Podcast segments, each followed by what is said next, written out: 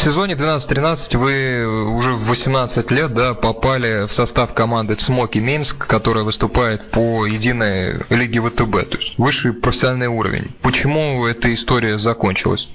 Ну, так сложилось в том году. Команда в «Цмоках Минск» формируется в основном на легионерах и не дают молодым особо раскрываться, так что там как-то не получилось заиграть. Ну, и как-то, ну и пришлось в этом году попробовать в белорусском чемпионате поиграть. Ну, так сказать, набраться опыта.